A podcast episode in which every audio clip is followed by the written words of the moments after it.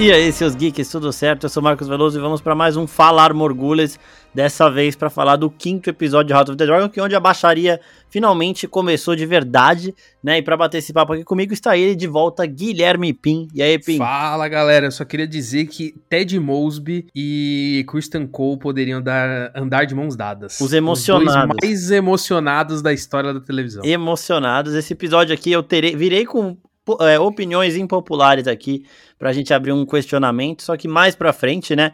Antes, passar um recadinho pessoal aí, que toda semana tem um monte de vídeo do universo de Game of Thrones, de Marvel, então dê uma olhadinha no canal do YouTube, dê uma olhadinha também nas nossas outras redes sociais, que estão todas linkadinhas aqui na descrição deste episódio, do seu agregador de áudio favorito aí. E, agora começando, o episódio começa com a vaca de bronze, né? A mulher do Daemon Targaryen, aquela que ele pintava como sendo a maior megera de Westeros. A gente percebe que não é nada disso, né? Que ele falava. Só que também a gente vê o clima hostil em relação aos dois e a gente vê o Daemon agindo ali para ficar viúvo para poder casar de novo. O que, que, você achou desse comecinho, Pim? Primeiro, assim, no sentido visual da coisa, acho que uma das cenas mais bonitas da temporada no sentido de, de ambientação mesmo, né? Que a gente tá acostumado com aquele campo mais aberto ali.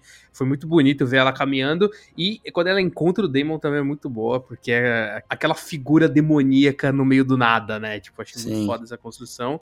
E assim, puxando um pouco daquela violência que não é gráfica, mas a gente sabe o que aconteceu, né? Que é uma é coisa que os fãs de Game of Thrones não estão tão acostumados, mas que eles recebem essa satisfação no final do, do episódio, mas ali no começo acaba até sendo uma brincadeira ali também. É um estilo de linguagem também deles ali de mostrar ao mesmo tempo que não mostra violência, né? Porque assim, por mais que a gente não viu o que o Damon fez, a gente sabe o que ele fez. Então eu acho que isso acaba brincando um pouco ali com o, que a gente tá acostumado, mas é o estilo que House of the Dragon tá, tá puxando desde o começo. É, e é interessante a gente ver o desprezo mútuo, né? Porque o Damon, de novo, ele chega olhando para ela ali e ele não fala uma palavra, ele não fala nada. Ele vai se aproximando do cavalo e tudo mais, e ela vai zoando ele até o momento que ela percebe o que ele foi fazer lá, né? Ela, ela dá algumas opções. Ah, você veio consumar o nosso casamento, veio comer as ovelhas que são melhores, são mais bonitas do que as mulheres, não sei o quê. É, ou você vai querer casar com a sua sobrinha. E aí, tipo, dá um estalo nela e fala: Puta que pariu, se ele quiser casar com ela, ele tem que me matar. É isso que esse cuzão veio fazer aqui. E uma outra coisa legal é que nos livros, no livro, né, de Fogo, Fogo e Sangue, que é o livro que conta essa história, nós temos três narradores dos fatos. Então são pessoas que viram ou ouviram falar das coisas. E no livro é, acontece igual aconteceu aqui. O rumor que vaza é de que ela caiu durante uma caça, foi um acidente.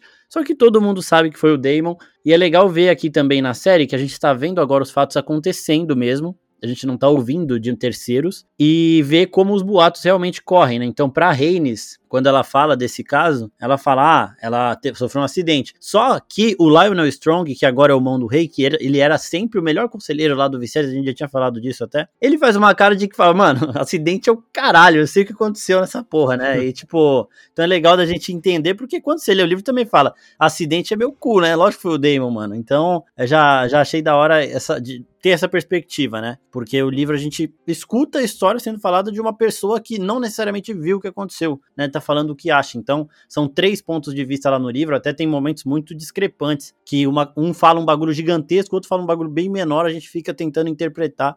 Até por isso que os livros são bem interessantes de ler. E agora a gente tá vendo os fatos acontecendo. É, e aí depois a gente vê de novo o Viserys, que é um cadáver ambulante, né? Ele não consegue nem num navio, ele pisa num navio, já tá vomitando. A Rainha já fica incomodada ali, o cara não consegue levantar. Foi confirmado que o Viserys ele tá com aquelas lesões que não se curam do trono, e agora, em entrevista ao Entertainment Weekly, o Pad Considine, que é o Viserys, né, ele falou que ele tá sofrendo de hanseníase. E aí explica a situação degradante aí do Viserys. Se você comparar ele do primeiro episódio com agora, você já vai ver que a pele dele tá muito mais pálida, ele tá desmontando realmente, ele já tá sem dois dedos, o braço dele tá todo marcado e vai dando angústia de ver que ele não consegue nem ficar em pé. O mais impressionante disso tudo é que no final do episódio mostra que vai ter um salto temporal de 10 anos e ele tá vivo ainda, sabe? Então, isso para mim foi o que mais impressionou. Viserys aguentar mais 10 anos, tendo em vista o atual estado dele. E aí ele chega lá em. E o que, que você acha, Pindo, desse Viserys decrépito aí? Pô, eu tô assim, né? É, o...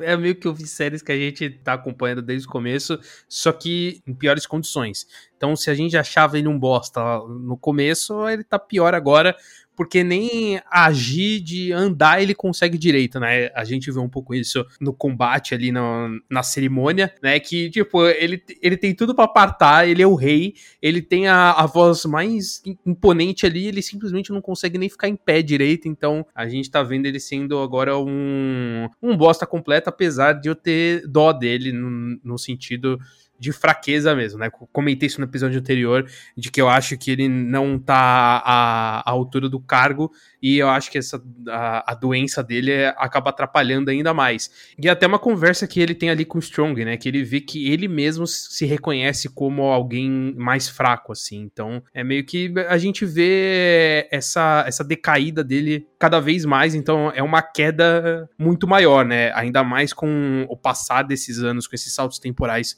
muito longos, a gente vai vendo que ele vai ter ali um, uma queda muito mais significativa do que a gente imaginava, pelo menos eu, que tem tenho zero conhecimento do livro, da história, não sei como ele morre, se ele morre de fato, mas eu acho que ver essa, essa decaída dele e a construção que a série vai fazendo, né? Então, no primeiro episódio a gente tem o corte, aí no segundo dele, o, o dedo dele tá um, um pouco mais necrosado, aí depois ele já tá muito pior, e a, a cada episódio vai piorando assim.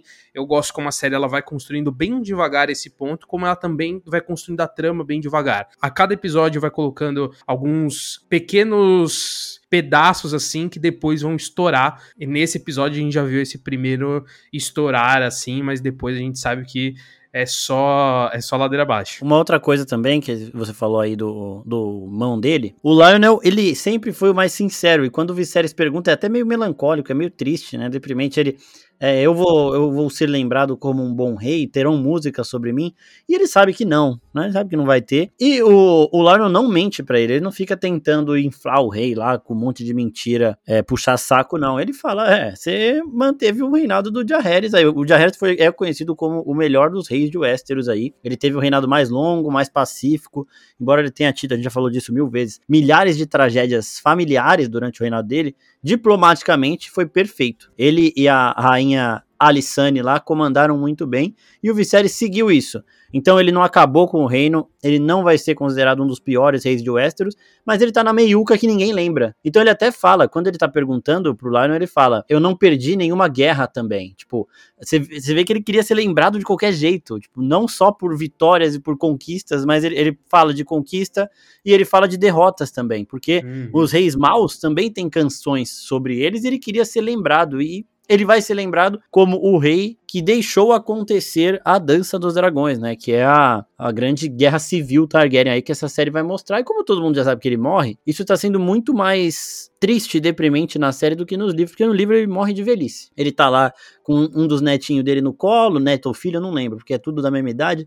E aí acaba, ele fala algum bagulho pro, pra criança e ele, tipo, morre na cadeira de balanço, bem velhinho mesmo. Bem velhinho não, né? Mas ele morre na cadeira de balanço, já não, não tava levantando mais e tudo mais, só que não é desse jeito, não é com uma doença tão pesada e não é de uma forma também tão assustadora, porque às vezes incomoda até de olhar, né? Caralho, mano, alguém bota esse cara na cadeira, velho, porque, porra. E aí a gente vê que ele foi lá pra Deriva Marca pra pedir o casamento, né, da Reinira com o Lenor Velaryon, e o Leinor a gente viu aí, já tinha. No primeiro episódio, a irmã do Leinor, a Lena, ela tenta pegar a mão dele lá na hora da justa, porque ela tá assustada, e ele tira. Desde lá já dava para perceber que ele era gay, e aqui é confirmado. A Lena saiu com a Reinira antes para elas conversarem, porque elas são primas e são amigas. Né, elas vão acabar se tornando muito mais próximas ainda. E ela falou, né? Deve ter falado pra Reinira, ou a Reinira também que cresceu com o Leinor já sabia. E a Reinira, maravilhosa, aceitou esse casamento, tava tudo certo. Fala pra ele, ó, ela deu até um exemplo muito bom lá de apetite e tudo mais. E ela fala, mano, a gente casa porque a gente precisa casar, as aparências aqui, o casamento é um negócio, e cada um faz o que quiser depois, né? Então, vida que segue aí, problema resolvido. Exato. E só voltando rapidinho na, na questão do mão, queria dizer que no episódio anterior eu não falei, mas eu pensei no, no Lionel quando você perguntou, né? Ah, quem vocês acham que pode ser o próximo mão? Aí vocês tinham falado no Corlys, e eu acho que fazia sentido também, né? Porque existia toda a questão de que o, o Viserys ele poderia usar essa ideia para virar o jogo e se, e se desculpar também por toda a questão do, do casamento dele, né? Que ia ser com a filha e depois ele desistiu. Mas eu sempre via, e a gente comentava aqui, como o Lionel, ele sempre trazia os melhores conselhos pro rei e como ele era verdadeiro, né? A gente comentou isso do primeiro episódio, né? Quando ele sugeriu dele casar com a filha do Corlys, e depois, acho que no terceiro episódio, quando ele ele chegou para falar da proposta da Reinira, e até o rei falou: Ah, você veio aqui para oferecer o seu filho. Ele falou: Não, eu acho melhor e com o filho do Collins mesmo, porque eu acho melhor pro reino. Então, eu acho que fazia muito mais sentido o Lionel ser o, o novo mão do que Corlys, mas eu acabei não falando, então falar que agora que eu pensei nisso é muita é muito fácil da minha parte, né? Falar, não, eu sou muito esperto, eu pensei desde o começo. Mas, assim, eu acho que é uma coisa que a gente já, já vinha conversando e faz todo sentido ele, ele convocar o, o Lionel como mão. É, não, mas a gente colocou esses, as duas possibilidades aí e uma delas se concretizou mesmo. E agora, né, depois de toda essa reunião, tudo, vamos para a parte da minha opinião impopular aqui. Chegando em Porto Real, falando da Alicent, né, na conversa que ela tem com o pai dela, o Otto estava saindo da cidade, não é mais mão do rei, vai voltar para Old Town lá, para a cidade dos pro, pro reino dos Hightower. E ele se despede dela, né? Eles têm uma conversa de novo. Ela briga com ele porque ele fica querendo empurrar o Aegon de herdeiro ele fala que ele está saindo, que ele perdeu o cargo mais importante da vida dele lá, porque a filha dele escolheu ficar do lado da Reinira e ela segue defendendo a Reinira. Eu sou a pessoa que sempre pintou a Alicent de Megera desde o começo. O ranço que eu comecei com ela ali, carregada dos livros, foi diminuindo episódio por episódio. E aqui, eu disse que eu passaria pano pra Renira em qualquer coisa e vou continuar passando, tá? Não é que eu tô mudando de lado agora, não. Permaneço do lado da Renira aqui fácil. Só que coloquem-se no lugar da Alicent. Ela fez o pai dela ser demitido porque ela acreditou na Renira. Ela confiou na Renira, bateu nesse, nesse ponto aí. O pai dela perdeu o cargo dele. Agora ela ficou mais isolada do que nunca. E aí depois, ela descobre que a Renira mentiu para ela. Então, ela acabou acreditando cegamente na amiga, que mentiu para ela, ela acabou se. Como a gente disse no, no outro episódio, ela não mentiu, não, ela omitiu, mas mesmo assim, a Alicent confiou demais e acabou se fudendo ali. E, e aí dá pra gente entender um pouco esse afastamento das duas, né? Porque depois da conversa que ela tem com o pai, o Otto até fala, né? É, você sabe que para Renira sustentar essa essa herança, né, permanecer como rainha sem o povo querer outra pessoa, ela vai ter que matar os seus filhos. E Alicent chora e ele fala, ó, se você quiser continuar com isso, é só você rezar e pedir a Reinira por piedade. Eu acho que a Reinira não chegaria a esse ponto se elas tivessem é, ficado, sim, em termos pacíficos aí, juntas, próximas, porque, querendo ou não, o Aegon é irmão dela, né? É meio irmão, mas é irmão, então acho que ela não teria feito isso. Se bem que a Reinira, ela tá ficando cada vez mais parecida com o Daemon e todas as vezes que eles dois estão juntos a gente vai percebendo isso, né? É, eu Mas eu acho que ela não chegaria... Eu ia falar que, assim, eu não coloco minha mão no fogo por ninguém, porque assim, a Rainira hoje, ela pode ter esse pensamento de ser algo que ela não faria, mas mais pra frente, quando todo o reino coloca o poder dela em dúvida e ela tem que se provar a, a rainha de, de verdade, por mais que o rei passado tinha colocado ela como herdeira, ela tem que ainda hum, se mostrar. E poderia ser uma estratégia ela fazer isso. Então, assim, eu não, eu não vou chegar aqui e falar, não, ela nunca faria isso, porque eu acho que chegando numa situação de extremo, eu acho que ela poderia tomar essa atitude sim. Né? É da mesma forma que eles tomam atitudes ali de. Tudo bem, é muito mais, entre aspas, muito mais simples você casar com um parente do que matar um parente. Ainda assim é uma situação extrema, né? Porque você tem que tomar essas estratégias pro, pro reino funcionar em, entre aspas, harmonia, né? Então, eu acho que talvez ela matar o, os irmãos dela para manter o reino não acho que seria uma estratégia tão longe assim que passaria na cabeça dela. Então, eu, eu entendo a Alicent ter esse medo, mas convenhamos que a Rainira tinha um crédito com, com a Alicent porque ela ficou com o pai dela, né? Então, assim, ela mentir sobre ela ter transado ou não, porra, ela tinha esse crédito, vai. Eu acho que a, a Alicent é. podia ter deixado essa passar aí, porque, porra. É que, mano, eu acho que assim, se a Rainira tivesse falado pra Alicent, não seria tão ruim, né? Tipo, se ela chega e fala, ó, eu, eu peguei o Kristen Cole ali, o, com o Damon não aconteceu nada, mas o Kristen Cole aconteceu. Eu não sei se ela teria tomado essa, essa atitude, porque o pai dela continuaria assim do mão do rei, só que a Reinira também perderia essa queda de braço que ela teve Exato. com o Otto, não tem nada a ver com a Alicent, né? E aí depois a gente já vai voltar pro barco, né? Porque tem um papelão do Sir Kristen Cole, é um papelão atrás do outro nesse episódio aqui. Mas antes a gente tem que falar de um dos filhos. Os Strong eles são cada vez mais importantes aqui. Então o Lionel Strong agora já é mão do rei. O Larry Strong, que é o pé torto, a gente viu de novo como ele é pilantra, né? Ele é exatamente o que o Mindinho fazia. Esse joga ele, e é, joga. Craque do jogo para mim é ele. Joga e joga mesmo, né? Joga ele fala. Ele fala, quando as pessoas não, não te deixam falar, você aprende a observar, né? E ele é sorrateiro igual a... Nossa, velho, que fa... caralho, que maluco dissimulado que ele chega do nada, e, mas a Alicent também não é idiota, né? Ele fala, ai, que pena que a rainha, que a princesa tá meio ruim, né? Aí ela fala, o que, que você quer? Ele, não, é que eu vi ela recebendo, eu fiquei sabendo que ela recebeu um chá do Meister lá no quarto dela. E pro Meister levar o chá é que é o bagulho é importante, né?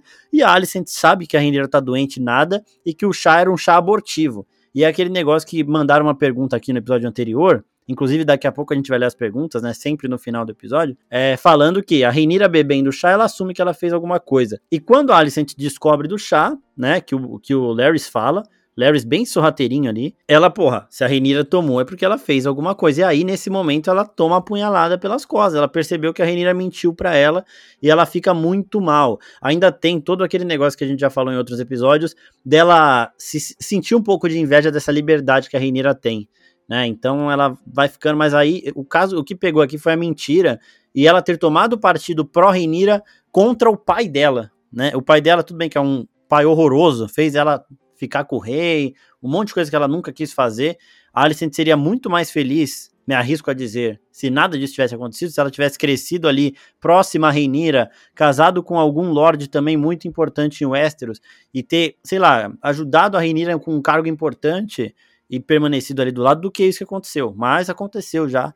E aí, vida que segue, né? Só que aí a apunhalada a gente entende também. A gente entende todo mundo aí nesse caso, né? Exato. É, tá todo mundo certo ao seu, né, do, no seu pessoal, mas tá todo mundo errado também, né? Eu acho que isso que torna tudo mais interessante, porque a gente vê também esse ponto de vista de cada um e entende o porquê deles fazerem aquilo. A gente pode não concordar com um ou com o outro, porque né, a gente acaba apoiando um, um ou outro lado, mas é compreensível tudo que eles estão fazendo ali, porque faz parte do jogo, faz parte da, da estratégia política ali da coisa e é isso que torna mais interessante. E falando um pouco do, dos Strong, eu tô gostando muito como essa temporada ela tá construindo esses personagens, porque eles vão, vão criando na sutileza. Então a gente tem num, num primeiro momento toda a apresentação dos Targaryen ali, mas esses personagens secundários eles estão sendo colocados no momento certo, no tempo certo, e é uma construção que vem bem devagar para depois aquilo escalonar e fazer sentido lá na frente. Então, eu gosto como eles constroem isso porque eu acho que quebra um pouco essa linguagem que eles adotaram de, um, de uma série mais dinâmica, de uma passagem de tempo maior entre os episódios, né, que é um, o meu principal medo da série, porque ao meu ver, em algum momento eles vão ter que dar uma, uma acalmada né, nesses saltos temporais, porque eles vão ter que manter o elenco. Então, se manter esses saltos de cinco, dois anos, de um episódio para outro, em algum momento vai ter que mudar o elenco inteiro. Eu acho que eles não vão fazer isso. Então, em algum momento eles vão ter que acalmar. Tenho medo de como eles vão fazer isso para não ser algo muito brusco né? Porque a gente sabe que no, no próximo episódio talvez já mude aí o, o elenco de fato, né? A gente já veja a Alicent e a, e a Rainira mais velha. Então eu acho que eles vão adotar esse, esse elenco até o, o final da série, entendo eu. E só que se eles manterem esse ritmo que eles estão mantendo agora, vai ser muito complicado. Então, essa, esses momentos em que tem esse trabalho um pouquinho mais, é, mais calmo ali, de apresentar esses personagens, de mostrar eles, que, eles crescendo ao, aos poucos, quebra um pouco esse ritmo mais rápido que a série vai tomando. Então, tô gostando bastante da construção desses personagens, porque eu sei, a partir de você, principalmente, que eles vão ter uma importância lá na frente. Né? Mas é, é legal ver eles começando de baixo assim, para depois eles ganharem um ápice, né? Porque a gente já começa a série no alto, porque a gente acompanha a realeza, mas vendo essa galera que, que, que tá mais embaixo, ver eles crescendo também é muito interessante, torna todo o universo mais rico também. Isso, isso é mais da hora. É muito foda e esses personagens eles vão também chamando a atenção do público, né?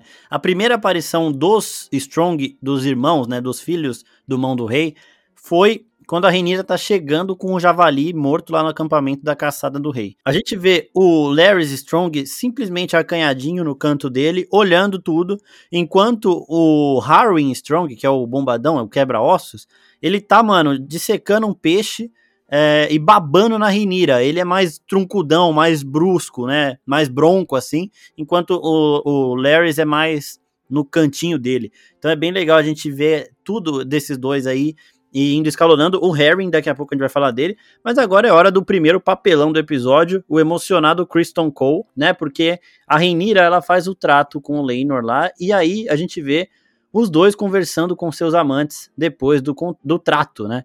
Então o Laenor chega pro, pro Joffrey lá dele, que é o, um, o escudeiro tal, que treina ele e tudo mais, e eles, de boa. Ah, da hora. É você ia ter que casar mesmo, que bom que ela aceita a gente tudo mais. Acabou.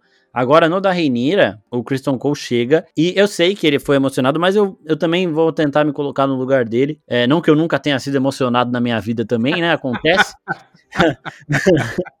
mas, ai, caralho. Mas assim, ele chega e fala: ó, e se a gente fugir? E se a gente for para Essos, ficar junto lá, a gente pode casar, abandona tudo isso aqui e é nós. Só que assim, no episódio do Javali mesmo que a gente estava falando, eles têm uma conversa muito profunda na fogueira que ela até pergunta pro Kristen Cole: "Você acha que eles vão me aceitar como rainha?" E ele fala: "Você vai fazer com que eles aceitem", né? Ele dá um apoio muito forte para ela e ele sabe que a vontade dela não era fugir. Ele viu ela o dia inteiro reclamando do posto dela, mas viu ela também com muita vontade de fazer dar certo naquele momento. E aí, uhum. ele chega nela e só lembra da parte que lhe convém, só lembra da parte que ela estava reclamando do posto. Não lembra da determinação que ela demonstrou de conquistar isso. Ela chegou no acampamento como javali para mostrar que ela é forte, para mostrar o que ela é capaz de fazer, para que ela obter, é, conseguisse ali o respeito de todo mundo que estava vendo. Então, isso ele simplesmente esqueceu, mas olhando pelo, pelo lugar dele aqui, ele fala, né, que a maior honra dele, isso eu já tinha falado antes também,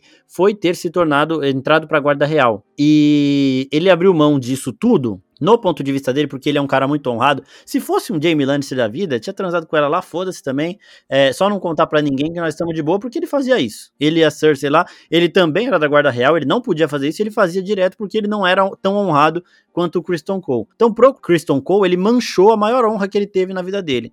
E isso não vai se recuperar. Ele não vai voltar atrás com o voto de castidade dele, porque, mano, perdeu isso daí já era, não tem como voltar atrás. Então, para ele, ele estava arriscando toda a maior honra que a família dele já teve por um amor que ele achava ser um amor verdadeiro, maior do que tudo. E aí, quando ele chega pra Renira com essa proposta, é para ele salvar a honra dele. E pronto, eu abri mão disso tudo por um amor, mas eu vou ter esse amor, vou viver esse amor.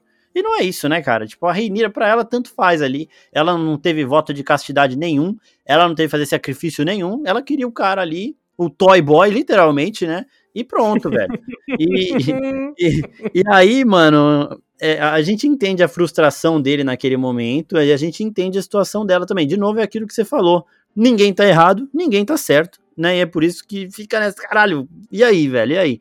Só que ele foi emocionado mesmo e tomou a, a invertida. Não, né? exato. E dá para olhar essa questão dele de duas formas, né? Se você quiser. Duas formas que podem ser duas coisas diferentes uma da outra, né, separadas, ou, ou até juntas, no sentido de que ele realmente se apaixonou por ela, porque aparentemente foi a primeira mulher com quem ele ficou, né, digamos assim, mas pode ter também sido uma forma dele se proteger, né? Porque é o que você tinha comentado. Ali era a honra dele sendo é, questionada porque ele quebrou aquilo e se descobrisse ele ia morrer. Então para ele era um risco continuar vivendo aquilo e era uma estratégia para ele sobreviver, era fugir. Então, existe esse equilíbrio também, que ele pode ter se apaixonado por ela e também foi uma estratégia para se proteger, como pode ter sido coisas bem diferentes, né? Coisas separadas, na verdade. E pela emoção dele, ao meu ver, foram as duas coisas juntas, né? Ele realmente se apaixonou pela Renira, até porque, pô, é, ali era um posto de rainha, então ele tinha ali também uma questão da, da realeza, e porque foi a primeira também, né? Então, assim, Ele, ele viu que era bom de verdade e falou: Putz, eu acho que eu me arrependi um pouco de ter, de ter feito o que eu fiz, de ter feito o meu voto aqui, e vai se descobrirem, ainda mais que foi com a rainha, eles vão me matar. E com a rainha não vai acontecer nada. Então a Rainira, ela tá saindo no jogo em todos os sentidos. Porque ela teve o que ela queria, que foi a diversão dela. E ela não, não ia se queimar, tipo, ela não seria morta, ela se queimaria no sentido de ter meio que quebrado a, a, a, virgindade dela com alguém, não no casamento, né? Que é tudo a questão de, de honra ali também, que o certo é você hum, transar só com quem você vai casar e com quem você ama, que é uma baboseira do caralho, mas ainda assim era um ponto de, de proteção dele ali que torna tudo muito mais interessante, né? O que a gente tá, tá querendo dizer aqui, que todo esse jogo duplo de, de tudo né? Absolutamente tudo, nada é, é muito na, na primeira camada, tudo tem mais de uma interpretação, torna todo esse universo rico que a, a gente ama acompanhar. E essa fofocaiada que acontece é uma coisa maravilhosa. Então, tá sendo lindo, tá sendo lindo. É que, mano, eu, eu, eu, eu fico até com dó dele em certo momento, porque era uma honra gigante ele vestir aquele manto, né? Ele vestia orgulhoso. Eu sou um cavaleiro real, não sei o que, eu sou da guarda real. E a partir ah, do momento mas que... essa honra, essa honra não supera o sexo, meu amigo. Não, Quando então. o sexo vem, não existe honra. Ele estava contrariado porque ele sabia disso, porque a partir do momento que ele cedesse ali a Reinira, ele, é, todo esse orgulho dele de vestir aquele manto acabaria porque ele ia manchar uma das, um dos juramentos dele ali, que era o de castidade. Então, ele agora ele vai dormir, toda vez ele não consegue, deve, não deve mais conseguir dormir, ou seja, a Rainira fudeu com a cabeça dele, né? É, ele não consegue mais dormir. Toda vez que ele usar esse manto, ele vai ficar lembrando que ele desonrou o juramento que ele fez, então ele não vai se sentir merecedor. Então ele vai usar sempre nervoso. A gente viu que ele tá estressado mesmo usando. E, mano, uma, uma transadinha ali com a Reinira fudeu com a cabeça dele. Mulher faz isso às vezes também, né? Acontece. E ele não soube lidar com essa situação mas eu não boto muita culpa, tipo, total assim nele, né? Eu, eu acho que ele. Eu vejo muito do Jon Snow nele, né? Tem um exemplo não. de Game of Thrones. Não, um pouco dessa parada de honra, de, tipo, manter a palavra e tudo mais. Porque tem um momento de Game of Thrones que a Cersei fala: Ó, eu ajudo a Daenerys se você e o Norte não se meterem na nossa guerra depois. E se o John fala ok, e depois cagasse pra palavra dele, é, eles poderiam vencer tudo ali. É, vencer a, vencer a Longa Noite e depois vencer a Cersei. Só que ele fala assim: não posso fazer isso. Não posso fazer isso. E aí, mano, a, Daenerys e o Tyrion olham pra ele e falam: mano, era só você ter mentido. Ele: não, não é assim que funciona. Né? Então, é o peso da palavra ali, e ele e o Christian Cole têm isso muito vivo. Então, eu entendo a situação dele aí, mas também, porra, não, não dá. Vida que segue, ela a Renira falou: não vou falar para ninguém. Acabou aqui, morreu, velho. A gente pode continuar fazendo isso escondido. Alguma hora as pessoas iam notar, mas beleza, todo mundo ali deve fazer isso. Da guarda, a Guarda Real tem sete soldados. Quatro devem dar as escapadas deles lá e três não, tá ligado? Não vai, isso aí não vai se descobrissem que ele tá com a rainha ali, ela poderia protegê-lo, porque ele é o escudo juramentado dela. Ele provavelmente não ia morrer e tudo mais, só que ele ia ser taxado como um dos da guarda real que desonrou o juramento e só isso, ele ia continuar lá. Só que, mano, a honra dele pesou mais e aí deu nisso, né? E aí depois, a gente já vai chegando perto do casamento. Só que antes tem uma coisa legal pra gente falar, que é quando o Viserys ele tá lá de novo na banheira, todo fudido, chega um, um Meister que não é o principal ali, ele não é um dos conselheiros do rei, ele não é o Grand Maester, nada, é o Orville, né, que ele depois vai se tornar, assim, o Grand Maester, e vai ser bastante importante porque ele é muito inteligente. E a gente vê que o atual Grand Maester lá quer usar aqueles métodos paliativos, a ah, bota sanguessuga aí, que vai atrasar a morte do rei, enquanto o outro cara já tinha ideias mais novas, que poderiam realmente ajudar, só que ele é brecado ali, né? Então ele não pode usar nada. E ele, é o Orville, vai se tornar o Grandmaster depois, até na parte final do reinado do Viserys mesmo, antes da outra pessoa assumir. E é legal de ver esse detalhezinho, né? Não, ali é total conflito de gerações, né? No sentido de que, Exato. ah, não, eu preciso fazer uma transferência. Aí um vai até o banco para fazer a transferência, o outro faz via aplicativo e fala, não, isso, isso, é mais fácil, é mais rápido, é mais seguro. O outro, não, é o, o meu método é esse, esse que eu vou seguir. E a gente sabe que idoso é teimoso, Exatamente. né? Então, é, ali o, o não ia não ia pegar a dica do, do novato e que talvez até salvaria o rei, né? Mas aí a, a gente nunca saberá. Sim. Mas esse ponto é, é legal porque é nisso que eu acho que a série ela, ela tá trabalhando muito bem, que são essas sutilezas, né? Você trazer isso de que aquele personagem que tem uma fala nesse episódio vai se tornar alguém importante lá na frente é, é fundamental para uma construção de uma série, porque lá para uma terceira, quarta temporada, quando esse personagem voltar, se ele voltar, a gente vai ver que desde a primeira ele está sendo ele tá sendo construído, né? Que é uma coisa que Game of Thrones fez muito bem também com alguns personagens. Então, é muito legal ver essa construção, já tendo em mente algumas coisas né? Porque em Game of Thrones ainda eu acho que era um pouco mais mais mistério ali, porque tinham temporadas que não existia livro, né? Então, esse ponto da construção ele é diferente do que a gente tá vendo agora na Casa dos Dragões. Então, putz, tá, é, é, muito legal ver esses pequenos detalhes ali que, que lá na frente vão ganhar mais destaque, né? Pelo menos é o que a gente espera. A gente tá falando aqui, Sim. mas tudo com base no que a gente acha. Então, ver, ver isso agora para depois discutir lá na frente se funcionou ou não é o que torna tudo mais legal. E, mano, a Reinira da Amelia Alcock, ela é muito foda, porque ela fica instigando o Christian Cole também, né? Ele fala, ah, eu acho que eu te conheço um pouco. Aí ela, ah, você me conhece mais que um pouco, e não sei o quê. E ele fala, ah, eu tava querendo te encontrar para conversar. Ela, eu pensei em alguma coisa parecida. Ela fica com aquela carinha dela de tarada lá, mano, e ele todo encabulado, assim, é muito bom, velho.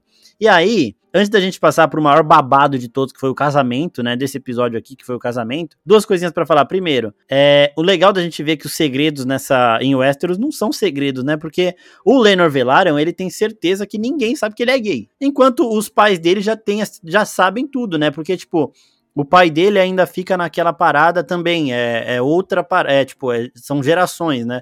Aí o pai dele, não, agora ele, ele, ele é jovem ainda, não sei o que. A mãe dele fala, ó, você sabe o que, que é o nosso filho, tipo, quais são os gostos do nosso filho. E ele acha que tá enganando todo mundo, mas todo mundo sabe o que tá acontecendo. E aí o pessoal fecha os olhos, porque, de novo, todo mundo tem. É, tem alguma coisa a esconder ali, uhum. sabe? Todo mundo lá naquele reino tem. Então não salva um. O único que deve se salvar ali é o Larry Strong, porque ele sabe o babado de todo mundo. Então, se alguém quiser causar na dele, ele vai causar na do cara também, porque ele é o maluco ah, que sabe tudo. Até a gente descobrir algum segredo dele também. Então, isso é, é, porque agora a gente não conhece tanto o personagem. Mas daqui a pouco vai mostrar que ele gosta de alguma coisa, que ele faz alguma coisa que vai se revelar no reino e vai é, vai trazer mais conflitos, então isso que é legal. Mas esse ponto que você falou da galera achar que tá disfarçando, esse episódio mostrou que nego não sabe disfarçar de absolutamente nada, porque o Joffrey em duas olhadas já descobriu que o Christian Cole tava apaixonado da Rainira, porque o cara não simplesmente é. não consegue disfarçar, porque ele, ele tá trabalhando putaço e só olhando para ela. Então assim, é, quando você acha que se disfarça, é quando você não disfarça.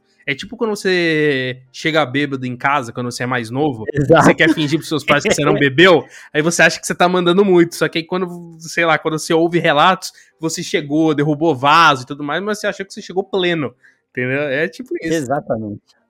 É tipo isso mesmo. E aí, uma, outra, e uma coisa interessante também é que, assim, em Game of Thrones a gente tinha dois contrapontos de mestres do sussurro, que são aquelas pessoas que sabem de tudo, e aqui a gente já encontrou esses dois, né? A Missária, e o Larry Strong. Então são as pessoas que vão saber de todos os segredos ali. Então quem se aliar a eles, né, cada um vai ficar de um lado, é óbvio que como a gente tem dois lados, os dois precisam ter uma dessas mentes aí. A gente já viu o Larry Strong se aproximando mais da Alicent, e a gente vê a Missária se aproximando do Otto, só que o Otto e a Alicent eles estão do mesmo lado ali. Então é interessante a gente ver como isso vai se desdobrando, mas a gente já sabe quem são as pessoas que têm os maiores, as maiores mentes, né, o maior nível de conhecimento, no, no sentido que o Mindinho fala de conhecimento ser poder lá, de Westeros, que são o Larry Strong e a misária. E uma outra coisa também, é, aí a gente chega no, no, segundo papelão do Christian Cole no episódio, que é quando a Alicent chama ele. A Alicent chamou ele porque ele é o escudo juramentado da Reinira e ele fica na porta do quarto dela o dia inteiro, 24 horas por dia. Enquanto a Reinira tá no quarto, o Christian Cole tá na porta do quarto. Ela queria saber se entrou um chá ali. Ela ia falar, ó, Ouvi dizer que o, o levou um chá lá e não sei o que, mas para ela chegar nesse assunto, ela tem que tomar muito cuidado com as palavras, porque se ela fala um A afirmando alguma coisa, ela também pode ser morta por traição, por calúnia tal. É, então ela vai meio que rodeando ali até ela chegar no assunto que ela quer chegar. Só que antes dela chegar no assunto, Kristen Cole já se entrega, velho. Não fui eu mesmo, não sei o que, não sei o que. Ela nem fazia ideia daquilo. Ela já tava achando que tinha sido o Damon, acabou. Só queria saber se levaram realmente um chá lá no quarto da Reinira. E aí, mano, a gente já vê que ele é muito intenso, né? Porque ele fala, ó, fui eu, desonrei meu manto. Ao invés de você me capar aqui, eu prefiro que você me mate, né? Se amar é crime, me mate agora.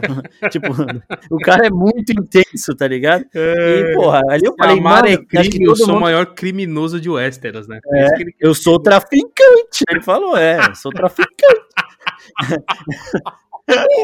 Ai, caralho. Não, não... Mano, e, e, aí eu acho que todo mundo que tava assistindo essa cena teve a mesma reação de colocar a mão na testa e falar, mano, eu não acredito total, velho, total, que você fez total. isso. Quando ela foi falando, né, quando ela tava construindo a pergunta dela, eu, eu já tava, né, eu já tava, puta, o cara vai falar. Ele vai jogar merda no ventilador, porque ele é, ele é uhum. emocionado, uhum. ele já mostrou que ele é emocionado. Aí ela falando e, e tipo, cada frase dela dava mais abertura para ele falar, porque a, aí a construção do diálogo ali, ela é muito boa, né? Porque a Alicent, ela vai colocando os pontos e as perguntas dela e em todo momento, para ele, se encaixa que ela tá falando dele. A, a construção dessas falas ali eu achei muito boa porque é, é, muito bem construído pro personagem, né? Porque faz sentido ali ele, ele falar. Primeiro, porque existia o, o desespero dele, né, de, de morrer e ele já estava mal por ter quebrado a honra dele. E ali, com ela falando aqueles pontos, mas não revelando e não soltando muito, ele tinha certeza que ela estava falando dele. Então, ali achei,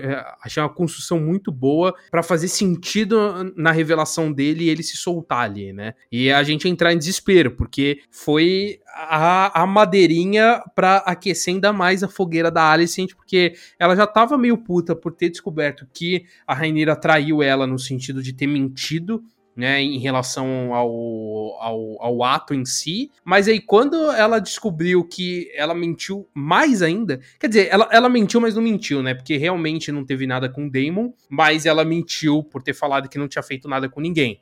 O que pra Alicent foi pior, não, né? Ela omitiu só, porque ela só falou do Damon. O Damon não relou em mim. Eu juro que o Damon não relou em mim. Então Exatamente, acabou. mas pra Alicent descobrindo, descobrindo esse ponto, ela pode acreditar que ela fez com os dois, né? Então, Exato. pra ela piora a situação.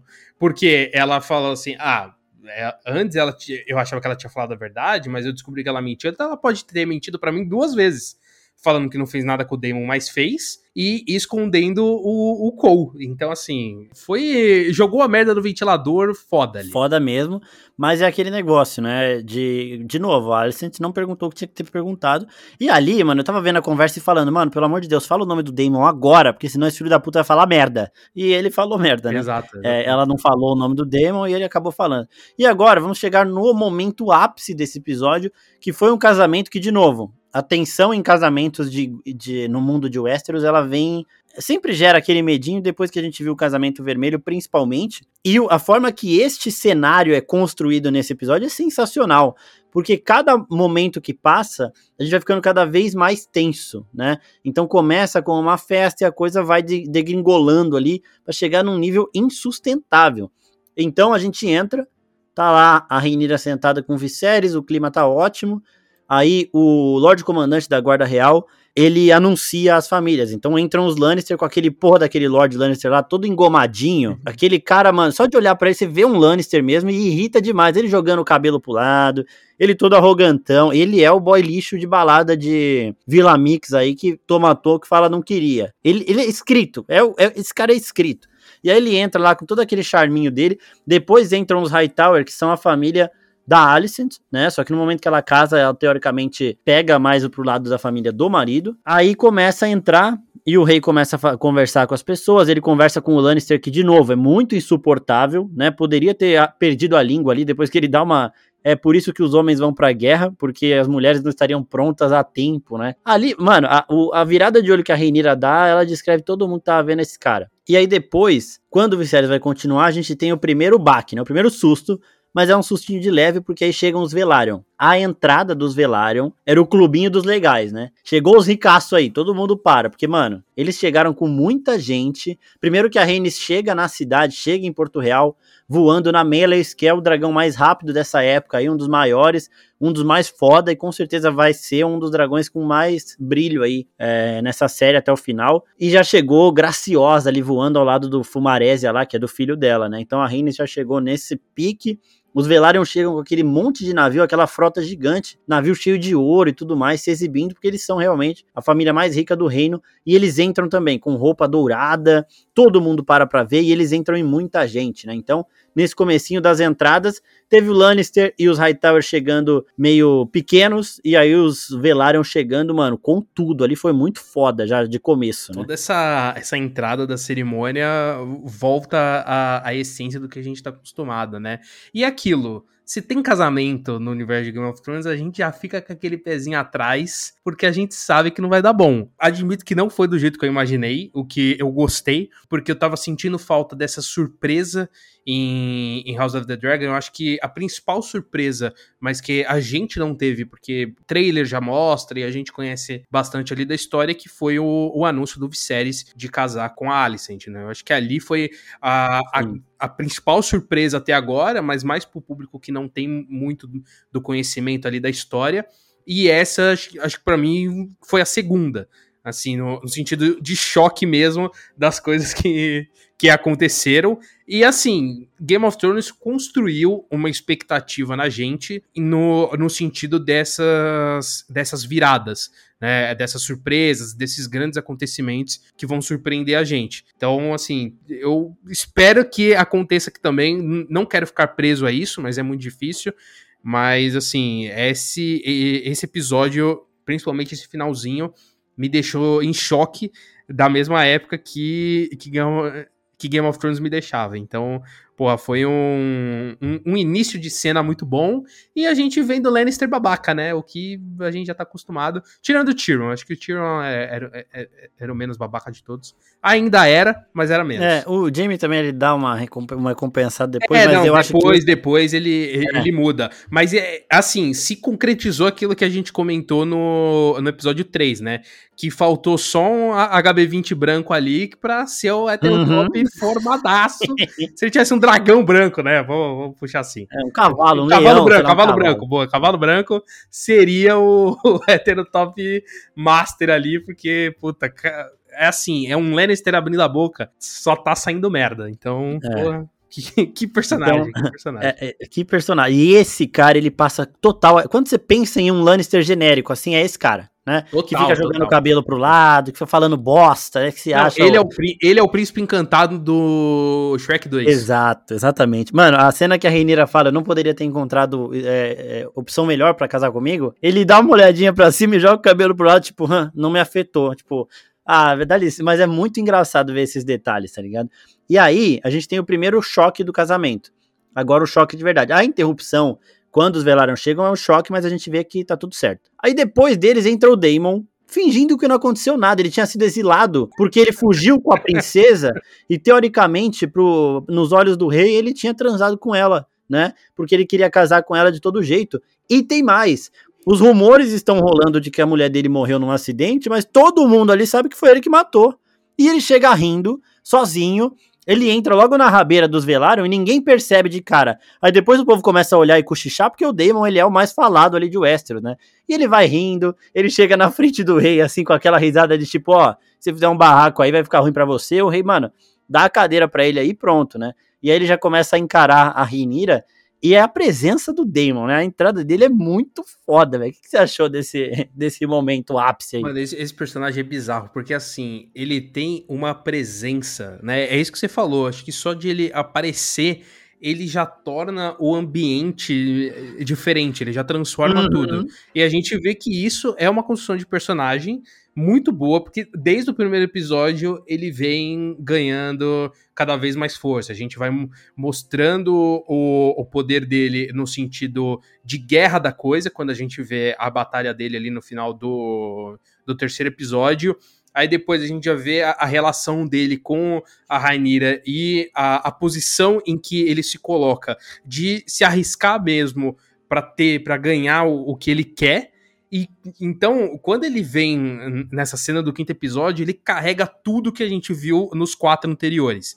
Então, a presença dele ali ganha um peso muito maior e todo mundo em silêncio, porque a, a áurea que ele, que ele dá para aquele lugar toma tudo. E, e, isso, isso, é muito foda, porque é um personagem que, naquele momento, ele não solta uma palavra, né? Que é, é, o que a gente tem no começo do episódio também. Que quando a, a esposa em, encontra ele, ele não fala um A, mas só o peso dele tá ali, a gente já sabe do que ele é capaz. A, a uhum. mesma coisa na parte do casamento. Então, para mim, o, o Damon ele tá sendo um dos personagens mais interessantes ali. Acho que junto com a Rainira no, no sentido de crescimento, né, da, da parte dela, mas ele no sentido de passar essa áurea, assim, que é, é, difícil você colocar num, num personagem logo no começo da série, e para mim eles estão conseguindo fazer isso muito bem com o Damon, então é um, é um personagem que cada vez me interessa mais, assim, para saber o que, que ele pode fazer mais pra frente. É, e esse, isso do silêncio que você falou, no episódio 3 também, né, o episódio começa com ele desafiando Exato. o Vegas de cima do do Caraxes, só que depois, naquela sequência final, ele não fala um A. Ele vai, ele se arrisca, ele mata o Kragas, ele chega com o corpo, mas ele não fala nada. Ele soca o mensageiro que trouxe a mensagem, não fala nada, nada. E ele faz, né? E aí, primeira torta de climão, beleza, Damon chegou, tinha sido exilado, mano, tem um meme no, no Twitter que é muito bom, que é a, a cara do Caraxes assim, e ele falando, né, pra onde que a gente foi exilado agora? Porque, mano, toda vez que o Damon vai pra Porto Real, ele faz uma merda, é o dragão que tem que ir embora depois, né? É, e aí, o Viserys começa o discurso, e aí tem a segunda torta de climão. A Alicent não estava lá, o Lannister até pergunta da rainha, né? Ela não estava lá, e a torta de climão é, ela esperou ele começar o discurso, todo mundo parar para olhar para o rei, para ela interromper esse discurso para mostrar o que ela queria mostrar, que é uma declaração silenciosa de guerra. De novo, eu falei aqui no começo desse podcast que no momento em que ela casa com Targaryen, ela tem que abandonar a família dela e ir pro Targaryen, né? Ou seja, numa cerimônia dessa, as cores que ela vai usar são as cores de um Targaryen, não são as cores do, dos Hightower. Só que ela chega de verde, igual toda a família dela estava lá, os Hightower, todos de verde. Então ela mostra uma aproximação dela com as raízes Hightower dela e não com os Targaryen, ou seja, o meu lado é outro, certo? Ela já passa essa mensagem, o Viserys já fica muito incomodado dela ter interrompido o discurso dele e dele perceberam, né? Porque ele não é idiota também. Ele é um rei meio bananão, mas ele não é idiota, ele sabe o que tá acontecendo. E nesse momento ele deveria ter remediado a situação e não faz. Ele vê ela chegando com um vestido verde, ele já devia entender a situação. E aí todo mundo chocado com a presença dela e tudo mais, a família dela já se levanta na hora, né? para mostrar o apoio a ela. Então os, os Hightower já levantam na hora. Estão cagando pro rei, tão, eles, o negócio deles ali é com eles, né? Então vamos levantar porque a gente tá apoiando a Alicent. E aí, o Larry Strong, de novo, muito, sabe muito, né? Ele e o Harry estão lá conversando, eles são irmãos, e o Harry fala, mano, o rei não vai gostar nada disso porque ele interrompeu o discurso dele. E aí, o Larry, ele ainda dá um ápice nisso. Ele fala, você sabe qual é a cor dos faróis dos Hightower quando eles declaram guerra? É verde, né? Então, já dá para entender que a Reinira, nesse momento, ela engole seco, ela percebeu o tom hostil da Alicent, né? Então, para mim, esse foi o momento mais tenso. O casamento teve diversos momentos tensos. Para mim, esse foi o mais tenso de todos que eu falei, caralho, ela teve peitão aí pra chegar desse jeito, velho. Foi foda. E assim, você percebe como as duas séries têm uma construção muito diferente uma da outra. É, em Game of Thrones, esse tipo de coisa seria apresentado uns três episódios antes, né, esse, esse conceito da cor. E aqui, né, brincando muito com essa questão da montagem, mas da montagem no próprio roteiro também, de no meio da cena você explicar aquele conceito. É, então, isso é muito bom ver essas diferenças mesmo de, de construção de cena e tudo mais. São, são detalhes bobos, assim, mas eu acho que diferencia muito bem uma, uma série da outra e como uma adota as apresentações de conceitos uma nas outras. Então, putz, eu achei muito foda essa cena, porque eu, particularmente, conheço o conceito das cores, né? Que vai ter depois a guerra entre os pretos e os verdes mas ali a presença dela, a forma como a cena é construída, você percebe que ela tá, ela tá passando alguma mensagem. Mas para mim ainda não tinha ficado tão claro o que que era. E aí vem a explicação no meio da cena que faz a cena crescer. Então, você tem a presença dela, que já começa num, num ápice, porque ela, ela já chegou no meio do discurso do rei, ela já gera uma tensão no lugar, porque ela deixou em silêncio e jogou os olhares para ela. Então já tem aquele peso na cena. E aí, quando você descobre o porquê daquele peso de estar tá todo mundo em silêncio, aquilo aumenta ainda mais. Então, putz, pra mim é uma construção de cena maravilhosa. E eu concordo, aquele momento é o mais tenso do casamento, porque é uma declaração de guerra na cara dura, mas velada ao mesmo tempo. Eu acho que isso é muito foda. Porque é uma declaração de guerra em que ninguém poderia fazer nada naquele momento. Primeiro, porque ela Exato. é a rainha, e segundo, porque tá num momento de cerimônia em que putz, não dá para estragar o momento, mas todo mundo entendeu o que vai acontecer dali para frente. É por isso que eu achei muito foda essa parte.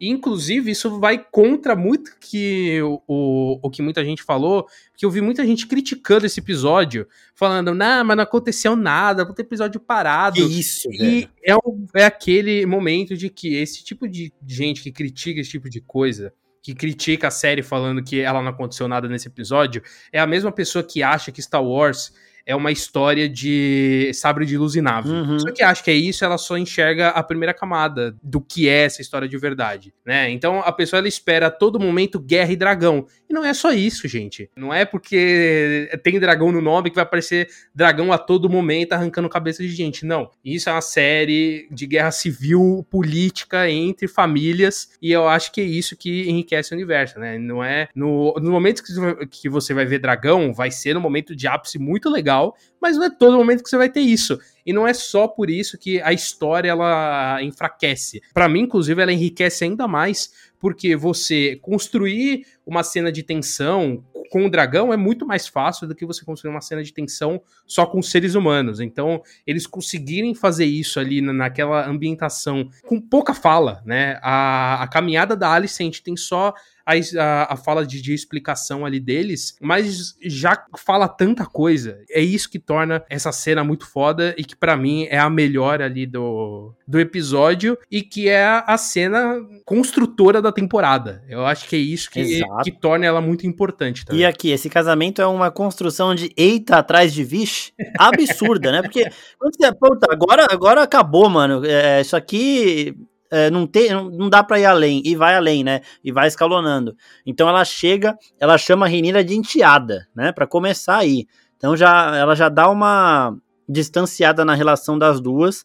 A Renira sente, engole seco. Depois a Alice sente toda hora, incomodada lá com o rei. Eles não estão se entendendo. O Viserys olha para ela, ela tá olhando pro outro lado. Ela olha pro Viserys, o Viserys tá olhando pro outro lado.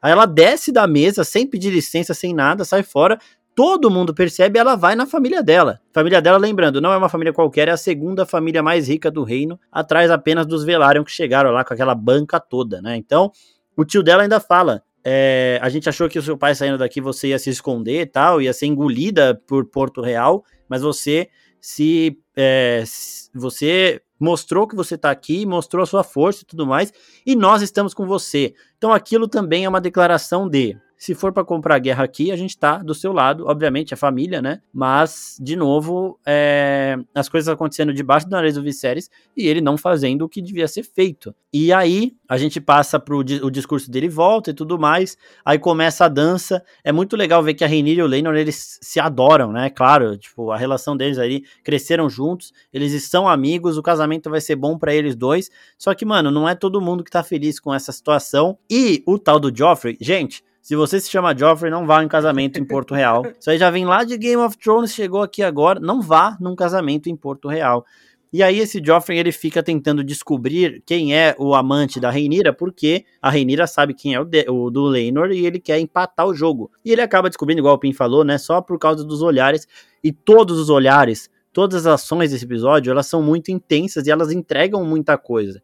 Por isso que, mano, é impossível falar. Isso daí de, ah, é, não teve nada, é efeito Netflix também, porque é a galera que tá acostumada a ver tudo de uma vez, e aí fica mal acostumada com esses detalhes de um episódio só. Porque quando chegar no final da temporada e no final da série daqui a alguns anos, você vai olhar esses primeiros episódios e falar: caralho, isso daqui aconteceu por causa disso ali, que no final, daqui a duas, três temporadas, a gente ia ver a, a, o desfecho de uma coisa que começou aqui no episódio 2, sabe? Uhum. Essas pequenas referências aí são muito ricas e elas até se, crescem mais quando a série vai se desenvolvendo. Então, quando sair mais episódios, o pessoal vai voltar para assistir, vai lembrar e falar: caralho, muito foda. E a gente já tá vendo isso agora, porque, mano, é, presta atenção nos detalhes. Então a Alicent e a Rainira agora separadas, e o Joffrey foi lá ameaçar o Kristen Cole, que já tava uma bomba relógio, velho. A Rainira fudeu com a cabeça do cara, ele já não queria estar tá lá, ele tá lá achando que ele pode morrer a qualquer momento, agora a, a rainha também já sabe do segredo dele. E, mano, o cara vai lá e ameaça ele, mano. Ele ameaçou, né? Ele falou, ó, eu sei o seu segredo, você ama a Rainira, eu amo o Lenor, e é isso aí. E vida que segue. E aí tem outro momento de caralho, o que tá acontecendo? O maluco lá, o primo da Rhea Royce, que é a mulher do Damon, ele vai lá e fala: Mano, é, eu tô te acusando mesmo, não sei o quê, porque ninguém é idiota que achar que foi um acidente. E, mano, o Damon já dá uma de volta nele. Primeiro que você vê o Damon desviando o olhar, né? Ele não quer ter aquela conversa. E depois ele fala, o cara quer ficar ali? Ele fala, então, ó, em Porto Real, todo mundo responde pelas suas acusações, até vocês. Ele, ele, ele xinga de novo os caras, né? Porque ele, ele, ele mano, é o, o lixo ali para ele, né? Então ele fala de novo, ah, seus putos de bronze aí, vocês aqui são tipo lixo, o cara fica puto e ele fala, ó, quer saber? Você quer continuar enchendo meu saco? Eu sou herdeiro dela, tá? A gente não teve filho, então tudo que, tudo que era dela passa pro noivo dela, que sou eu. Então é bom você ter me lembrado disso, porque depois eu vou lá no ninho, lá, a gente resolve, lá no vale e a gente resolve. E aí, mano, o cara já sai, já desce, já puta merda, não devia ter feito isso. Então o Damon sempre, né, e, de novo, troca de olhares. A Lena Velaryon, que é a prima da Reinira, que é a irmã do Leinor, ela tá olhando o Daemon toda hora e ele, ora ele olha pra Reinira, ora ele olha para ela. Então, assim, se é parente, o Daemon tem interesse. Basicamente é isso, né? Porque ele só olha para as duas ali. E aí, quando ela desce para dançar, a Lena Velaryon, ele chega e vai dançar junto com ela, mas ele tava com o ciúminho da Reinira também e tudo mais. E tudo isso acontecendo ao mesmo tempo. E aí, é, ele até fala pra ela, né? Já te falaram que você é quase tão bonita quanto seu irmão não sei o que, eles começam a se cortejar ali, porque ela também tem interesse nele. Ela fala: Ah, você deve ser um dos mais desejados do reino. Aí ele é. Aí ela, é um pecado uma pessoa igual você ficar solteira. Ele, aí ela fala, né? A gente pode resolver isso. Então, ela já tá querendo ali também. A Renira vai casar com o irmão dela. Ela vai casar com o tio, ela quer casar com o tio da Renira e tudo mais, e é tudo tá em tudo em família ali, porque eles são primos, né, querendo ou não. A Rhaenys, que é a mãe dos dois ali, ela é prima do pai da Rainira e do irmão do Daemon. Então, tá tranquilo tudo em casa. Só... A árvore é, genealógica mais maluca de Westeros é do Targaryen, disparado. Mais ma... Com certeza, com certeza disparado. E aí, de novo, o, aí uh, a gente corta pra Rainira conversando com Harry Strong, né, que é um dos Strong que a gente ainda não falou, mas vai falar dele daqui a pouco. E o Daemon chega, pede para dançar com a Rainira e o, e o Harry só sai. Fala, não, beleza, meu príncipe, nada hostil, beleza. Ele é zica, ele é da hora. E, mano, aí começa que você fala, eu não acredito que o Demon tá tendo essa cara de pau. Porque ele e a Reineira começam a falar em valeriano ali, ninguém mais entende o que eles estão falando. Até aí, beleza. E, mano, essa cena é muito boa, porque vai mostrando o Viserys muito incomodado. Ele tá comendo lá, tentando olhar o que o Daemon tá fazendo. O Daemon e a Reineira conversando no meio de todo mundo, para todo mundo ver porque tá todo mundo de olho nos, nas figuras principais, né? Que são os dois ali. E o Viserys não consegue comer direito porque ele tá ansioso, ele tá. E a, a, a Alicent fica incomodada pelo jeito que o Viserys tá comendo também. E, mano, do nada, a Renira começa a instigar o Daemon, porque é o que eu falei no começo aqui, ela tá ficando cada vez mais parecida com o Daemon, né? Então ele vai para cima e ela responde. Ah, não sabia que você se importava. Se você se importa mesmo, então me pega. Tipo, o, o Christian Cole falou, vamos fugir daqui. E ela falou, não. Aí chegou o Damon falou, vamos. Aí chegou o Damon e ela falou, vamos fugir daqui. E aí o Damon, tipo, falando com ela e ela, ó, eu vou casar só daqui sete dias. Passa pela guarda real do meu pai e me leva pra, pra Dragonstone, né? Pra Pedra do Dragão, que é a casa dos Targaryen lá e me tome como sua esposa. E ela fica desafiando ele. E, mano, ele pega o pescoço dela pra, tipo, beijar mesmo. Eles chegam muito perto um do outro, na frente de. Eu fiquei chocado com a audácia dos dois, velho. É impressionante, porque eles estão nem aí pra ninguém mais, tá ligado? E de novo, a gente volta numa parada do segundo episódio, que é o que eu falei, que situações domésticas dos Targaryen são situações que podem afetar o Westeros toda, né? E eles estão cagando para os outros, porque os Targaryens estão próximos dos deuses e tudo mais, e eles vão mostrando isso toda hora. E, e esse momento que o Daemon segurou a cabeça da Rhaenyra, assim, eles quase se beijaram, eu falei, mano, mano, e o Viserys, eu, a reação do Viserys tentando ver era a mesma que eu aqui em casa, assim, tentando, tipo, tirar as pessoas da frente, né? Muito foda, velho. Que Não, isso? E toda essa construção a gente vê desde o do segundo episódio, né? Que tem aquele confronto lá na ponte dela provocando o Daemon, porque o Daemon ele, ele se põe assim como um superior, mas é porque ninguém confronta ele de volta, porque quando o Viserys confronta ele, ele fica meio pianinho, e quando a Rhaenyra confronta ele de volta, ele fica pianinho também. Então ele consegue ser... Uhum né, o, o superior para cima de quem não confronta ele. A mesma coisa do primo da, da ex-mulher. Quando ele tá no, no nível mais alto, né, inclusive na, na questão ali física da coisa, ele tava acima do, do outro personagem por causa da escadinha. Então esse, esses detalhes são legais. Mas uhum. quando a Rainira confronta ele, falou: Ah, é, você não é o bichão? Então passa pela minha guarda e vamos fugir nós dois. Aí ele já. Ah, tá bom beleza, vou aqui te dar um beijo, então eu vou fingir que te dar um beijo, é. mas não vou. Não vou. Então, assim, ele, ele é aquele personagem que ele se mostra bichão, mas até a, até a segunda página. E é isso que eu, que eu tava falando até agora. Eu acho que é isso que torna ele um personagem muito interessante também, porque ele, ele, ele não é um personagem tão fácil de ler assim. E, e a Rainira confrontando ele, puta, é, é, muito foda, porque ela, ela é bem mais baixinha que ele, mas ela consegue ser superior a ele nesse momento, porque ela vai lá e confronta de igual para igual, assim, e ele não consegue devolver porque ele não tem essa. Porque ele não tá acostumado a ser confrontado. Então eu acho que é esse o ponto. É, igual no, no episódio 3 lá, que no Kristen Cole ele chama o Kristen Cole de Crispin. Aí o Kristen Cole responde, aí ele só ri, né? Exato, tipo, exato. Tá ele bom, não responde de volta. Aqui eu acabei. Exatamente. É, então. Ele quer ver o circo pegar fogo mesmo, né? Tipo, é, é, o, é a parada do Coringa. Ele tá lá, mano, pra causar. Eu vou causar aqui nessa porra. E não dá pra saber se ele beijou ou não, porque, mano, aí na hora começa a gritaria e você, tipo Mano, tá bom, o que, que é dessa vez? Né? O que, que é agora? E aí, mano, é mó zona, mó pancadaria. A Reinira cai e o Damon simplesmente vaza. Ele cagou pra ela. A hora que, mano, ela caiu no meio da confusão, ele foi, ele sumiu. E ela grita, Damon, e, mano, ele já devia estar tá lá no Caraxes essa hora, tá ligado? E a Lena também, que tava conversando com ele, também no meio da treta, querendo saber onde tava o irmão dela, querendo saber o que tava acontecendo. E ele simplesmente vazou. Ele não foi ele que começou a treta, primeira vez. E aí, a gente vê que era o Christian Cole moendo o Joffrey na porrada. Por isso que eu falei que não é bom o Joffrey num casamento. E ele tava moendo de verdade, porque a cara do maluco parecia uma carne moída no final maluco, ali. Maluco, essa, Mano. assim, não mostra a porrada em si, né?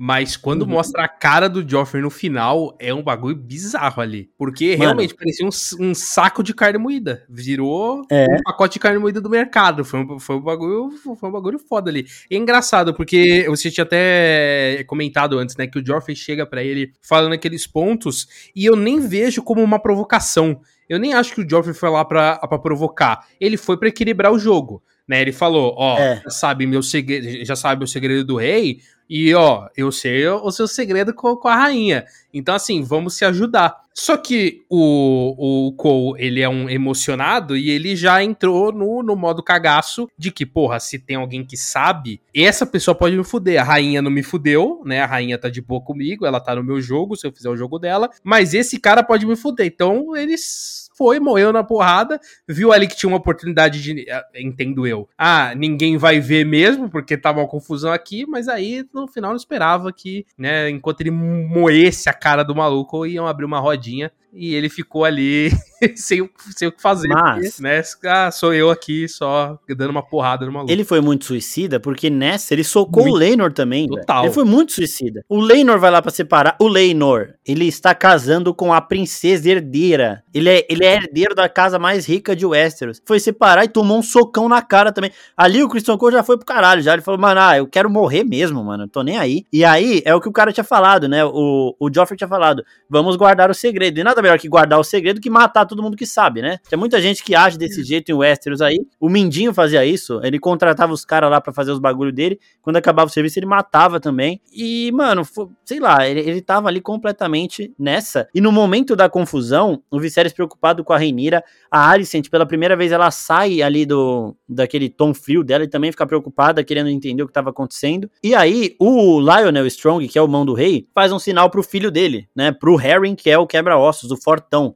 o filho mais velho. Vai lá, tipo, achar a Reinira, mano. O Harry Strong abre caminho na porrada. Ele, mano, primeiro que ele tira uns 6, 7 caras da frente dele, só com os dois braços, assim, jogando pros lados, né? E depois ele começa a ir, e é muito bom ver essa cena, porque ali é todo mundo roots, todo mundo saindo na mão, e, mano, ele vai pegando os caras pelo pescoço, dá um soco, o cara já cai, já quebra nariz, já não sei o que, chega, acha a Rinira já tirando todo mundo da frente, coloca ela no ombro e leva ela pro, pra parte de cima lá do, do altar, velho. Então, o Harry Strong, o, Larry, o Larry Strong chamou a responsa aqui, mostrando que é sorrateiro, e o Harry Strong chamou a responsa mostrando que ele é muito forte, velho, ele é muito bruto. Então a gente já pôde ver muito dos Strong aqui, eu achei isso também muito foda, né? Porque, de novo, eles vão ganhando mais peso nessa parada. E aí, Depois de tudo isso, o Viserys falou: ó, sete dias é o caralho. Ele já viu o Daemon tentando beijar a Rhaenyra na frente de todo mundo e falou: ó, vamos casar agora, não tem torneio nada, a gente faz torneio depois se quiser também, mas vamos casar agora, porque, mano, não vou arriscar, porque ele também ele conhece o irmão que ele tem e a filha que ele tem, né? Para os dois fugirem ali não era muito difícil. Então ele teve a oportunidade de casa e o coitado do Leinor tinha acabado de perder o amor da vida dele, tava chorando lá falar: eu aceito. Mano. Então, é isso que eu ia falar. Ainda tinha esse ponto, porque assim, se o Leinor achava que ninguém desconfiava dele,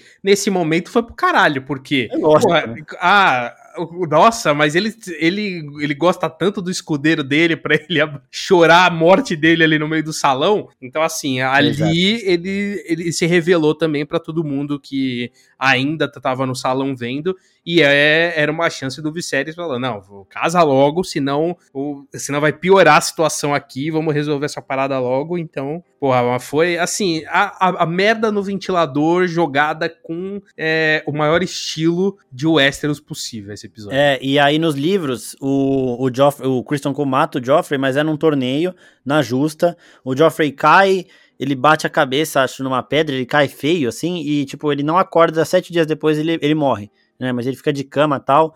E aqui foi uma parada mais acelerada, né? Não, não esperaram o torneio nem nada. E a gente vê que o Christian Cole realmente já desistiu da vida dele. A Reinira literalmente acabou com a vida do cara por causa de uma noite, né? Uma noite ela conseguiu. Não, não que ele não tenha culpa nenhuma, porque ele quis também, né? Ele até tenta passar, ah, ela que me seduziu, tal, não sei o que, mas ele foi sabendo o que ele tava fazendo. E aí depois ele já sai de lá, socou o, o rei consorte lá, os caralho, tava nem aí mais pra nada, porque ele tava pronto para se matar. Então a gente vai vendo duas cenas que acontecem em momentos diferentes, né? O casamento da Rhaenyra com o Lenor e o Christian Cole tentando se matar, porque a Alicent ela tá nas duas cenas, então não é o mesmo momento. E aí a Rhaenyra casa, o, o Lenor, tadinho do Lenor, todo triste, porque tava perfeito pros dois ali, mas aí deu merda. E o Christian Cole tá pra se matar e a Alicent impede. Ou seja, a partir de agora, ele deve a vida dele a ela. Total, ele devia total. tudo a Rhaenyra, porque ela tinha concedido a maior honra da vida dele. Só que ela fez ele perder essa honra e querer se matar. E agora que a Alicent impediu ele de se matar, ele é leal a ela. Então a gente vai vendo aqui as lealdades se, se firmando. O Christian Cole passou pro lado da Alicent, enquanto o Harry Strong e o Damon estão do lado da Rhaenyra. E o Larry Strong aparentemente do lado da Alicent também. Então, nós temos irmão contra irmão, nós temos o Christian Cole e o Daemon Targaryen lados opostos, e eles são muito rivais. A gente já viu essa rivalidade crescendo, e a gente vai vendo quais são os lados. As duas famílias mais ricas do reino. Os Hightower do lado da Alicent, os Velaryon do lado da Rhaenyra. Então a gente já tá vendo esse conflito muito equilibrado até agora, porque, mano, cada um tem os seus ali, isso vai escalonando de uma forma muito, muito foda, né? Vamos para as perguntas? Para finalizar? Então vamos lá. Acho que a gente já respondeu muitas dessas perguntas durante o episódio, né? Mas vamos lá. Lembrando, gente, todo domingo acaba o episódio, a gente abre a caixinha de perguntas para vocês mandarem as suas dúvidas lá. E nessa semana, com o episódio bombástico, né? São dúvidas, são muitas as dúvidas. É, o pessoal aqui falando, nossa, melhor episódio, não sei o quê. O G. Smith 11, preciso de resposta para aquela briga no salão. É, foi isso que a gente acabou de falar. O Christian Cole completamente já frustrado de tudo, queria. Foda-se, eu quero morrer, vou morrer aqui socando esses caras aqui de, que estão me, me tirando do sério. O Henrique pergunta: dá sono? Não. Se você tiver sono nessa série, não sei o que você pode assistir, velho. Assim, depende, não, é. depende o, sei lá, se você não dormiu, se você tá virado de sábado para domingo, porra, aí tu vai ter sono mesmo, é, que é, é natural do ser humano. Mas não é a culpa da série, é a culpa sua mesmo que não. É, não é culpa da série. É, ó, Miri Souza, não tenho pergunta, só queria exaltar esse episódio foda demais. Douglas Alves, que papel vocês acham que a Elizabeth Olsen vai representar na série se ela entrar pro elenco? Porque tinham rumores de que a Elizabeth Olsen entraria na segunda temporada. Elizabeth Olsen é a feiticeira escarlate da Marvel, né, a Wanda. E eu, sei lá, é clichêzão, mas eu gostaria de ver ela como a sacerdotisa vermelha, que são as feiticeiras escarlates do universo de Game of Thrones, mas ela pode também ser alguma personagem que é, é, vista como uma bruxa lá do lado dos verdes, né, do, do conflito aí, mas tudo especulação. Eu chutaria uma sacerdotisa vermelha. Não tem nos livros alguém muito importante desse lado, mas pode rolar, eles estão adaptando algumas coisas na hum. série aqui Inclusive, diferente. esse ponto, eu tô muito curioso para ver se vai se, se concretizar mesmo, porque o, o universo de Game of Thrones nunca teve alguém com um nome tão grande assim no, no elenco. Porque lá na, na primeira temporada, meio que o, o, os atores eram desconhecidos. Acho que o, o Xambin era o mais conhecido, mas ainda, putz, personagem, assim, só quem se importava era fã do Senhor dos Anéis, com o Bean, né? Porque o, os é. outros papéis deles não eram não era tão relevante assim como uma Elizabeth Olsen que hoje tá numa Marvel da vida e que ela é mais popular. Então, tô curioso para saber como que eles vão tratar é, esses grandes nomes. Porque assim, a, a, gente tem em House of the Dragon o mais famoso ali, o Matt Smith. E o Matt Smith ainda é nichado né? Ele é o Doctor Who, ele fez agora o, o Morbius, né? Mas não conta. É, fez The Crown. Fez The Crown, mas ainda assim ele é um nome mais nichado do que o da Elizabeth Olsen. Então tô, tô curioso para saber se concretizar, né? Tem esse ponto também, porque no momento é só rumor. Eu particularmente acho difícil. Ela tá fazendo uma minissérie na HBO que poderia estreitar o laço aí dela com a emissora e tudo mais, mas eu, eu acho difícil falar. E, mano, na mesma semana surgiu rumores do Henry Cavill também, então Exato. eu não sei de onde tá saindo essa, essa parada. Alves Juliana, Viserys vai morrer no próximo episódio? Viserys tá morto. Ele tá sendo animado ali por alguém que tá carregando a cordinha, porque não, não é possível, velho. Não consegue dar dois passos sem desmaiar, sem vomitar, então ele já tá, mano, total nas últimas, né? E Alves Juliana de novo. Leina vai casar com alguém da corte? Com certeza vai, porque esses é, personagens de nome grande eles têm que casar para aumentar ainda mais a sua força e firmar alianças. Ela vai casar com alguém da corte, sim. Borges Fiuza. Onde de acho foi parar o Damon na confusão? Mano, ele vazou. O Damon ele é o isqueirinho, mano. Ele põe o fogo ali e sai fora, velho. Tá nem aí. É, exato, exatamente. É, a Hit Nat, o que seria supostamente o chá dado a Reinir? É um chá abortivo, porque, né? Para ninguém, para evitar qualquer filho nascendo ali naquela situação, e a comprovação para todo mundo de que ela realmente deu uma fuga, eles fizeram isso. O famoso chá de canela. Chá de canela, exatamente. Aí, ó, o pessoal perguntando também quem será a atriz que vai fazer a Reinira mais velha. É a é Emma Darcy. A Emma Darcy, ela tem... Eu não conhecia antes, né? Ela não tem alguns... Tipo, é o que o Pim falou, né? Não são atores muito conhecidos uh, do grande público aqui. Mas a Emma Darcy, ela inclusive é que tem mais destaque nos trailers de House of the Dragon, muito mais que a Amelia Alcock, né? Total. A única que eu conheço aqui é a que vai ser a Alicent, né? Que é aquela, ela é um pouco mais conhecida, que ela fez jogador número 1, um, né? Tem esses filmes aí, que é a Olivia Cook. É, então, ela, quando pintou assim um elenco, falei, ah, essa daí eu conheço um pouquinho mais, né? Jogador número 1 um, e Bates Motel também, ela fez alguns trabalhos mais conhecidos aí. Vai ter segunda temporada? O Claudson pergunta. Vai ter segunda? Pensaram na série para quatro temporadas dessa história. Aí falaram que é possível que House of the Dragon continue contando de outras eras Targaryen, mas essa história agora da Rhaenyra, da Alicent e tudo mais, quatro temporadas, tá? Foi confirmada para segunda, mas provavelmente vai ser confirmada a terceira e a quarta também, porque, mano, é um show, né? É, Pedro Rezende, Kristen matou só matou o Joffrey pelo deboche, porque o Kristen ele é homofóbico. Ele é. Tá, ele tá perdido ali, não, não sabe mais o que ele faz. É, eu, eu, não acho que é isso, viu? Eu não acho que ele fez ali por homofobia, como muita gente tá falando. É, não, não. não ali, foi, se não, você não. analisar o contexto, ele, ele surtou porque ele meio que viu um, que o Joffrey sabia o, o segredo dele podia piorar a situação, né? Porque ele tinha revelado o segredo dele só pra rainha, com o medo de ser morto. E a rainha deu uma protegida nele e aí ele achava que, que ele tava de boa. Quando o Joffrey chega para ele falando, eu sei o seu segredo, ele se sentiu ameaçado e quis fazer uma queima de arquivo. Tô, veio muita gente falando que ele matou por homofobia, mas eu, eu, eu não, não, enxergo é, dessa forma. Né? Eu enxergo ali mais como uma queima de arquivo mesmo, porque ele se sentiu totalmente ameaçado. Exatamente. Aqui, ó, aí finalizando aqui as perguntinhas, a Kátia R Camilote pergunta: é, o casamento do Damon não foi consumado por quê? É, ele matou a esposa pelo poder? Não, ele matou a esposa porque ele precisa estar solteiro ou viúvo para poder casar de novo. E ele quer casar com a Reinira. E isso já vai para outra pergunta da Kátia, que ela pergunta: ele gosta mesmo da Reinira ou ele tem interesse pelo trono? Ele gosta da Rhaenyra, ele tem interesse pelo trono e ele é imprevisível. Então, quando você pensa que você entendeu o que, que o, rei, o Daemon quer fazer, ele faz um bagulho completamente o contrário, tá ligado? E ele não consumou o casamento com a Rhea Royce porque ele não tinha o mínimo interesse nela e ela também não tinha o mínimo interesse nele. E aí é isso. Então, tipo, agora ele quer a Rhaenyra porque ele tem sim sentimentos por ela e é, não, ele não é uma pessoa que, ah, não quer o trono. Longe disso, né? Então, o Damon ele é um personagem muito complexo, que a gente sempre fala aqui, e isso vai aumentando a cada episódio. Então, gente, nos cenas do próximo episódio já mostra que teremos a passagem de tempo, são 10 anos, se eu não me engano, que vão passar aí, um pouquinho, talvez um pouco mais, mas eu acho que é isso, 10 anos. Vão mudar as atrizes da Lena Velaryon, Do Leinor eu não sei se vai mudar, mas eu acho que vai também. Da Renira e da Alicent, então essas três vão mudar com certeza.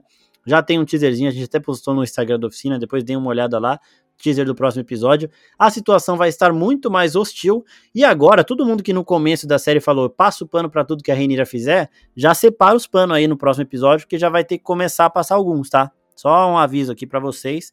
E queria agradecer de novo ao PIN por editar todos os nossos podcasts, por participar também direto, e a todo mundo que manda as perguntas e que está sempre ouvindo aqui a gente. Obrigado, pessoal, por mais uma semana e até a próxima. Valeu. É isso aí, galera. Valeu.